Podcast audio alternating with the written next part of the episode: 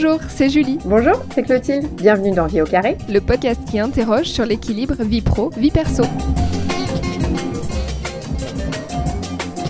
Bonjour à tous, salut Clotilde. Alors, avec quel métier tu vas nous faire rêver cette semaine Cette semaine, j'ai rencontré Ludwig Fabre, 38 ans, il est marié, il a deux enfants et il est photographe, pardon, artiste photographe. Et si on en croit ses enfants, c'est pas un métier. Bah oui, il part dans les grands espaces, notamment aux États-Unis, faire des photos que vraiment c'est un métier. Bon, en vrai, oui, c'est un vrai métier, c'est ce que nous explique bien Ludwig.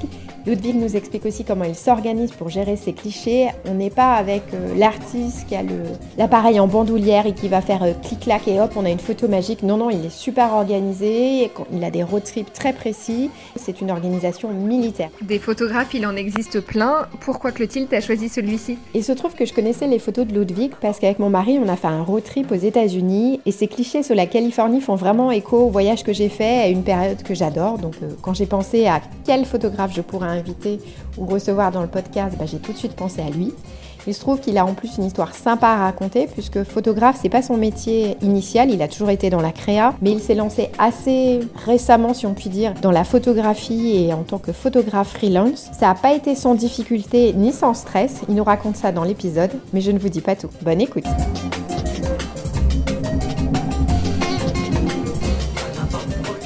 Merci d'avoir accepté de répondre euh, à quelques questions du podcast Vie au carré. Alors la première question est assez simple, je vais te laisser te présenter. Merci de me recevoir. Je m'appelle euh, donc Ludwig Favre, j'ai 45 ans, je suis artiste photographe et je suis papa de deux enfants. Grande question donc dans Vie au carré, à combien tu évalues ton équilibre vie pro et vie perso sur une échelle de 1 à 10 Je pense que je dois être à peu près à 8 actuellement. Et tu dis actuellement parce que ça n'a pas toujours été le cas peut-être? Non, avant que je sois photographe à plein temps, en fait, euh, je l'évaluerais plutôt à 5 sur 10 à peu près. Alors, si on décortique un petit peu, euh, avant, tu n'étais pas photographe? Non, en fait, euh, j'ai eu un parcours euh, qui a suivi tout ce qui était audiovisuel, travaillé à la télé, etc. Et puis, juste avant d'être photographe, en fait, je travaillais pour une société où j'étais directeur artistique et je m'ennuyais profondément. Et donc c'est pour ça que je l'évalue à peu près à 5 sur 10 parce que euh, j'étais pas épanoui et euh, c'est pas quelque chose que j'avais l'intention de faire euh, encore très très longtemps, on va dire. Alors photographe, c'est un métier que nous on a identifié dans les métiers qui font qui font rêver. Pourquoi photographe? Photographe parce qu'en fait mon père m'a initié à la photographie argentique quand j'avais 6 ans, je pense. Et puis c'est quelque chose qui m'a toujours suivi en fait la, la photo, qu'elle soit la photo ou les, les images, qu'elles soient animées ou, ou figées de par mes études, de par euh, les emplois que j'ai occupés euh, chez M6 et télévision, etc., etc. En fait, c'est quelque chose qui me suit depuis que je suis tout petit et qui me passionne en fait. Et qu'est-ce qui t'a poussé alors à dire ok, maintenant je passe photographe freelance?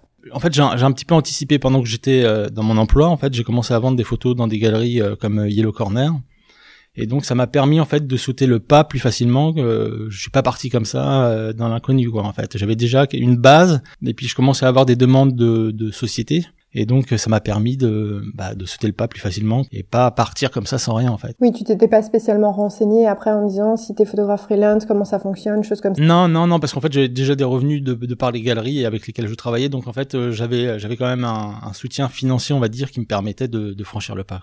Et euh, l'idée de devenir entre ton propre patron en fait, entrepreneur, sans parce que c'est vrai que là du coup tu quittes peut-être le confort du salariat, ça ça a été bien vécu? Non, pas du tout. Non, d'accord.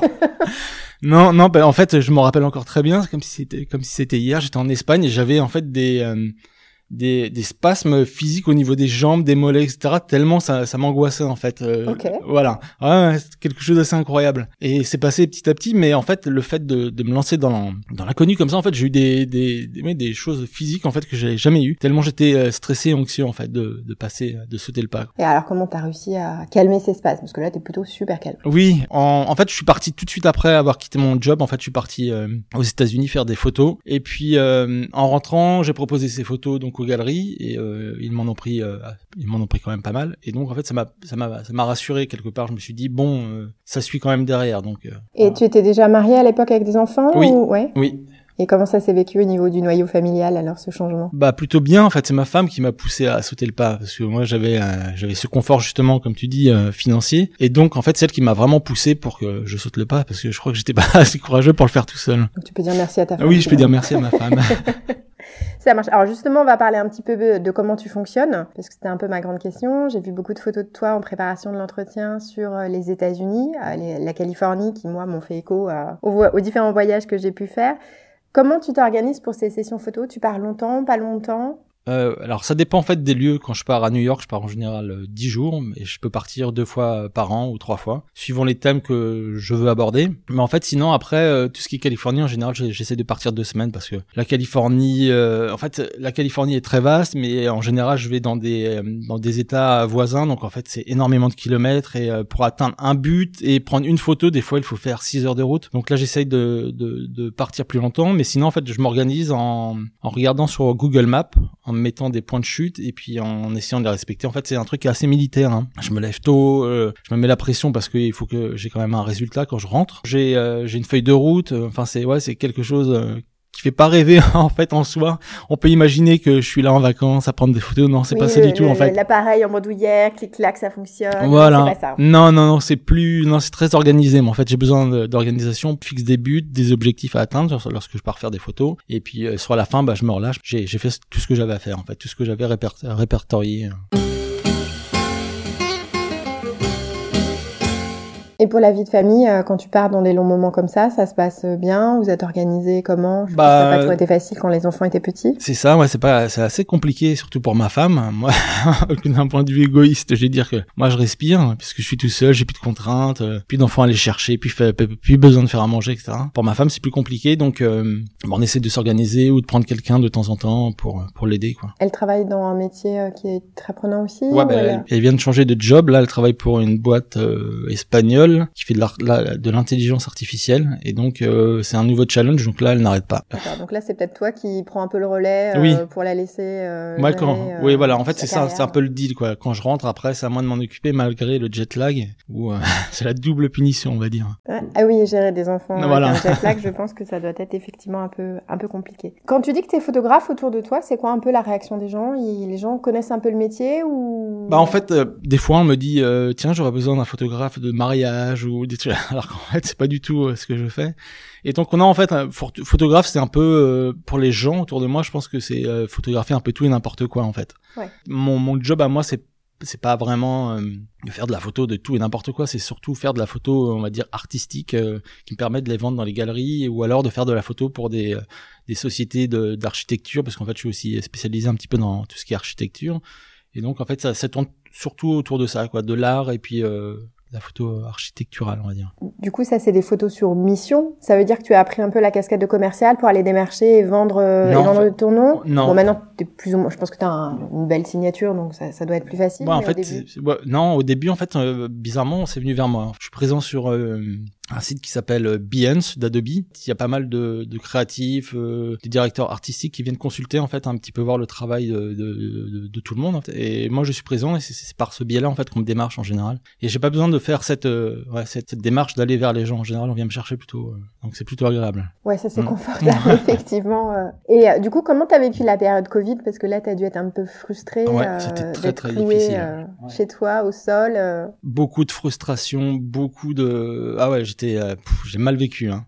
Parce que j'avais qu'une envie c'était de partir et puis le fait de se retrouver en famille et puis euh, de tous se supporter les uns les autres c'était très très compliqué hein. malheureusement euh, on n'a pas eu le choix mais mais si c'était à, revivre non. Là j'aurais fait différemment non c'était trop trop compliqué en fait. On aurait dû s'isoler avec un enfant au bout d'un moment parce que c'est vrai que d'être à faire les devoirs des les aider à faire leurs devoirs, euh, faire à manger tout le temps, etc. C'est très très compliqué le fait de pas pouvoir voyager. J'étais vraiment frustré, donc euh, non, c'était pas drôle à vivre, comme pour beaucoup de personnes, j'imagine.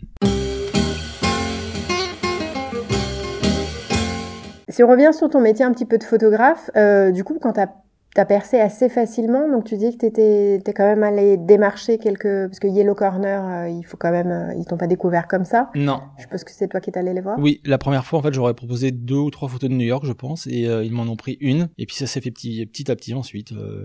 J'ai proposé de plus en plus de photos, et puis les les ventes aidant, bah, ils m'ont pris un peu plus au sérieux. Et, puis je travaille aussi avec une galerie à New York qui elle aussi est plus spécialisée, on va dire, elle est plus s'adresse plus à, une, à des people, quoi, des gens un peu plus connus. Et donc, ça me permet aussi d'avoir euh, une meilleure image, quoi, en termes de photographe, euh, puisqu'ils vendent à des personnes, euh, des, des acteurs ou des chanteurs, des personnes un peu, un peu célèbres. Et donc, d'avoir une cote qui monte un petit peu plus. Ouais, puis ça pousse l'ego en plus. Oui, ouais, au début, oui. De se dire oui. Apprécie, et puis oui, au début, en fait, j'étais plutôt, oui, au début, c'est agréable, et puis après, en fait, bah, c'est pas, c'est pas l'essentiel, quoi. Moi, l'essentiel, c'est vraiment d'être épanoui dans ce que je fais, et puis, si ça plaît, bah, tant mieux, quoi. Mais j'aime ce que je fais, donc après, c'est toujours agréable, je vais pas mentir, mais euh, c'est pas le but recherché, c'est pas.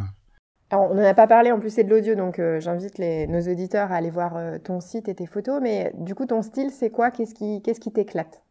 Euh, bah en fait moi j'essaie d'avoir un, un, style un petit peu rétro, un peu vintage, euh, un peu type pellicule photo des années euh, on va dire 80, 90, du Kodak etc. Et donc en fait c'est d'avoir des couleurs assez chaleureuses et, et puis euh, en fait moi ce qui m'a bercé pendant mon ma, mon enfance en fait c'est tout ce qui est série américaine, chanteur, groupe américain etc. En fait et donc c'est ce que j'essaie de recréer un petit peu quoi cette espèce d'imaginaire lorsque je pars en, en voyage aux, aux États-Unis en fait j'ai toujours ce truc dans la tête là et puis j'essaie de le restituer. Euh. Et t'as pas vocation à changer de, de lieu, de continent, de choses comme ça? Si, T'as des envies d'ailleurs? Si, des envies d'Afrique, mais euh, très compliqué avec tout ce qui se passe. L'Asie, j'ai fait, ça m'a pas parlé plus que ça. Donc euh, après le Brésil, j'aimerais, j'aimerais énormément aussi faire le Brésil. Mais si, si, j'ai, j'ai, j'ai plein d'autres projets, mais pour l'instant, ouais, je suis je suis sur les États-Unis et, et, ça te va bien. Et c'est tellement. Le Canada, c'est juste au-dessus. Oui, c'est les États-Unis, c'est tellement vaste, il y a tellement d'États, tellement de, de, paysages différents que j'ai pas fini d'explorer encore euh, tout le continent. Si on revient sur tes équilibres euh, vie pro vie perso, donc du coup maintenant tu es à 8 sur 10, avant tu étais à 5. Oui. L'amélioration, elle vient donc de ton changement de job, de statut, tu fais un truc qui vraiment t'épanouit. Est-ce qu'il y a d'autres choses que tu as changé qui fait qu'aujourd'hui tu es mieux? Bah oui, déjà je suis plus plus apaisé. J'ai une, une période au début où j'étais euh, très stressé. Et euh, oui, le fait de ne plus avoir de patron, le fait d'être libre d'accepter des projets ou non, le fait de plus avoir cette pression continue, le fait d'aller dans un lieu euh, qui finalement me me, me plaisait pas. Bah oui, là j'ai c'est épanouissant quoi. Je peux pas dire le contraire. J'ai vraiment c'est un luxe de pouvoir faire ce que j'aime et de le faire et d'arriver à, à, gagner ma vie avec. Donc je, je peux pas me plaindre en fait. Hein. Et est-ce que tu as des... Euh, parce que du coup, tu pars, es en mission, tu es complètement dédié à ta photo. Est-ce que quand tu rentres, tu arrives à t'en détacher Et en gros, est-ce que tu arrives à séparer un peu vie pro, vie perso? Bah en fait, euh, j'ai tout le temps des choses à faire. En fait, je suis jamais... Euh, c'est difficile de décrocher parce que j'ai tout le temps des demandes par, par email ou... j'ai tout le temps des choses à faire en fait. Donc j'essaie de me de m'octroyer des heures dans la journée où je vais m'occuper que des enfants parce que sinon j'arrêterai pas en fait. Ouais. Et quand je rentre, c'est pareil. En fait, j'essaie de checker un peu tout ce que j'ai fait au niveau des photos, d'en sélectionner, et ensuite je laisse 2-3 jours, histoire de que ça se décante, tout ça, et ensuite je, je, je me remets dessus.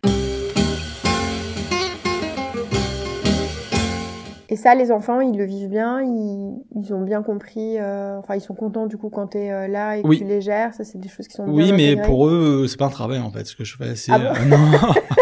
Papa, il fait quoi? Benoît, il travaille pas. Non, mais c'est ça. C'est limite, euh, non, non, c'est pas un travail. Je m'amuse, quoi, en fait. C'est plus, mais quelque part, c'est, ils sont, ils ont pas tort. Hein. C'est vraiment, euh, vu que c'est pas une contrainte pour moi, c'est vrai que pour eux, ça leur apparaît comme, comme étant euh, un espèce de jeu. Ou...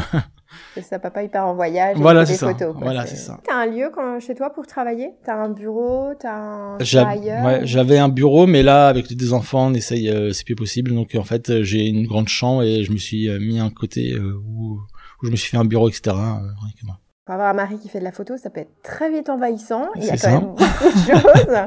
Euh, je sais pas si tu fais en plus un peu d'argentique ou que du numérique. Je fais un peu aussi, ouais. Mais euh, mais je développe pas, donc il euh, n'y a pas de bac, il y a rien, il y a pas de produits chimiques pour développer. Mais ça prend même sans ça, ça peut prendre de la place. Oui, oui, oui. Le matériel, rien que le matériel, il prend énormément de place. Hein. Donc ça va, j'ai un dressing, donc j'ai réussi à. C'est toi qui as le dressing. Ah ouais. T'as gagné le dressing. Ouais. ta femme, elle a quoi alors? Bah, elle a Elle des a petits même- meubles, elle range. Elle s'est fait avoir quand même. Ouais. Tout à l'heure, tu disais que tu avais été assez stressée quand Oui. tu avais changé de statut. Est-ce que tu as trouvé un moyen de canaliser ton stress? Est-ce que tu as des choses pour euh, des petites astuces pour baisser ça? Bah en fait, je fais énormément de sport. Ça m'a permis justement d'éliminer tout ce stress et puis euh, je me suis euh, Quel genre de sport? de la course, du running, un peu de salle, du tapis, enfin des trucs, de l'elliptique, enfin j'essaie un peu tout. Puis je me suis mis à faire de la méditation et ça m'a beaucoup aidé également. Comment tu as découvert la, mé- la méditation? Sur une application en fait, Mind et avec je sais plus comment ça s'appelle, Edward, un mec avec un accent anglais Mhm. et ça a accroché tout de suite en fait. Et mais au début, je, je savais pas trop euh, à quoi m'attendre. La méditation, j'ai l'impression que j'allais me mettre en lévitation. mais euh, mais en fait, non, non, c'est c'est en fait c'est juste euh, réussir à faire le vide dans sa tête, puis écouter cette petite voix qui tourne en boucle et euh, et je continue hein, de temps en temps. dès que j'y pense, dès que j'ai le temps, j'en fais un petit peu. Dès que t'en sens le besoin, peut-être Ouais. un peu. Moi, parce que des fois, c'est vrai que on monte en, un peu en charge mentale, donc euh, c'est toujours bien de, de pouvoir s'aider avec ce moyen-là. On va en parler un peu de la charge mentale, mais avant ça, est-ce que tu as des rituels quand tu coupes vie pro, vie perso? Tu disais tu mets tes photos dans un coin, est-ce que c'est genre tu, tu lâches tes appareils et tu les... Est-ce qu'il y a autre chose qui fait que tu arrives à décrocher Bon, quand on a des enfants, généralement c'est un bon... Oui, c'est ça. C'est dès qu'ils rentrent de, de, de l'école, euh, bah, on n'a plus trop le choix en fait. Il faut les aider pour les pour les devoirs, etc. Mais euh, mais sinon des rituels, euh, pff, oui et non quoi. On va dire que j'essaye aussi de de pas passer mon temps sur mon ordinateur toute la journée à, à retoucher mes photos. En fait, je me dis que euh, au bout d'un moment, il faut que je sorte euh, pendant une heure ou deux heures marcher, etc. Pas rester enfermé parce que sinon. D'un point de vue euh, mental, c'est pas top de rester tout le temps enfermé derrière un écran. Donc, euh, j'essaie d'avoir des rituels comme ça ou des choses que je m'impose en fait euh, tous les jours. Et quand tu sors, oui, t'arrives tu sors sans appareil ou tu as toujours Non, un non, non, non, je sors sans. En fait, à- je, je prends très peu en fait. Mon appareil il reste rangé, mais sauf quand j'ai des, des projets, en fait, je sors. Sinon, je passerai mon temps à photographier. Et ça serait pénible pour tout le monde, je pense. Il faudrait surtout une grosse carte mémoire Aussi, et un ouais. dur assez, assez costaud. Euh, Est-ce qu'il y a des choses, tu es à 8 sur 10, c'est pas forcément 10 sur 10, est-ce qu'il y a des choses que tu aimerais améliorer aujourd'hui? Euh, oui, bah oui. Après, c'est être peut-être. euh, j'ai un, petit côté, on va dire, égoïste en moi. Euh, j'ai du mal à euh, passer beaucoup de temps à aider mes enfants à faire leurs devoirs parce que je perds vite patience. Et donc c'est ma femme euh, qui s'y colle et donc euh, c'est vrai que ça c'est pas quelque chose qui est très sympa pour elle. Et il faudrait que j'arrive à, à garder un peu plus de, de sérénité quand je les aide à faire leurs devoirs. À méditer, donc. Voilà, un peu de méditation. Si on parle de la charge mentale, c'est un mot que tu as, Oui.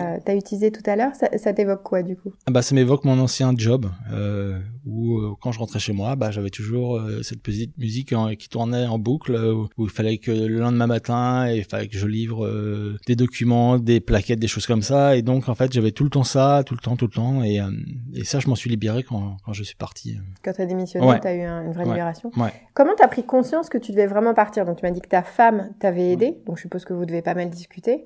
Mais qu'est-ce qui vraiment tu dis, bon ok, euh, Mais en fait j'étais pas épanoui, j'étais pas heureux donc euh, je me suis dit qu'à partir de ce moment-là, il fallait, il fallait agir, quoi. Pas rester. Moi, je suis pas du, du genre à subir les choses. Donc, au bout d'un moment, il faut que j'agisse parce que sinon, euh, ça devient insupportable. Et pour moi et pour mon entourage parce que je vais pas être aimable. Et donc, et donc, je me suis dit que c'était le moment et puis que de toute manière, euh, on n'a qu'une vie, qu'il faut tenter des choses. Sinon, à quoi bon, quoi. Et donc, voilà, je me suis lancé. Je me suis dit, on verra bien. Je me plante, je me plante et ça marche. Bah, on continuera. Hein. Bon, je crois que ça marche plutôt pas trop mal. Oui. Est-ce que donc aujourd'hui tu, te, tu dirais que tu te sens épanoui Est-ce que tu arrives à maintenir une complicité amoureuse avec ta femme? En ce moment, c'est plus compliqué parce que elle a son job, elle a ses projets, euh, elle passe 100% de son temps sur euh, sur son nouveau job. Puis moi j'ai mes projets, donc oui, mais euh, avec les enfants, les trucs, euh, c'est compliqué euh, tous les jours hein, d'avoir euh, cette complicité. Donc on essaie de temps en temps de se faire un restaurant, etc. pour euh, pour se retrouver que tous les deux, parce que c'est vrai qu'on a vite tendance à s'oublier hein, dans un couple euh, lorsqu'il y a les enfants, le job, etc. Donc on essaie de, de s'octroyer des moments. Pareil, c'est pareil. Cet été, en fait, on est parti une semaine tous les deux à Arcachon. On avait laissé les enfants chez les grands-parents. Ça permet de se retrouver donc et d'avoir des moments de complicité qu'on n'avait plus parce que euh, on vit à 100 à l'heure. On est à Paris. euh, Il faut faire les courses, il faut faire à manger, il faut aller chercher les enfants, il faut faire les cours. Enfin, ça, ça n'arrête pas quoi. Et donc oui, c'est un point auquel euh, vous avez discuté, que vous mettez, Ouais. vous essayez de gérer tant bien que mal. C'est ça. Est-ce que tu pourrais nous partager une grande fierté Aux États-Unis, à New York, il y a la Ford Foundation et je fais partie des artistes résidents permanents. Et donc ça, c'est quelque chose qui me qui me fait plaisir en tant que photographe. Et puis le fait d'avoir aussi euh, été mis en lumière par euh, Adobe, qui qui euh, commercialise tout ce qui est Photoshop, etc. Oui, bien sûr.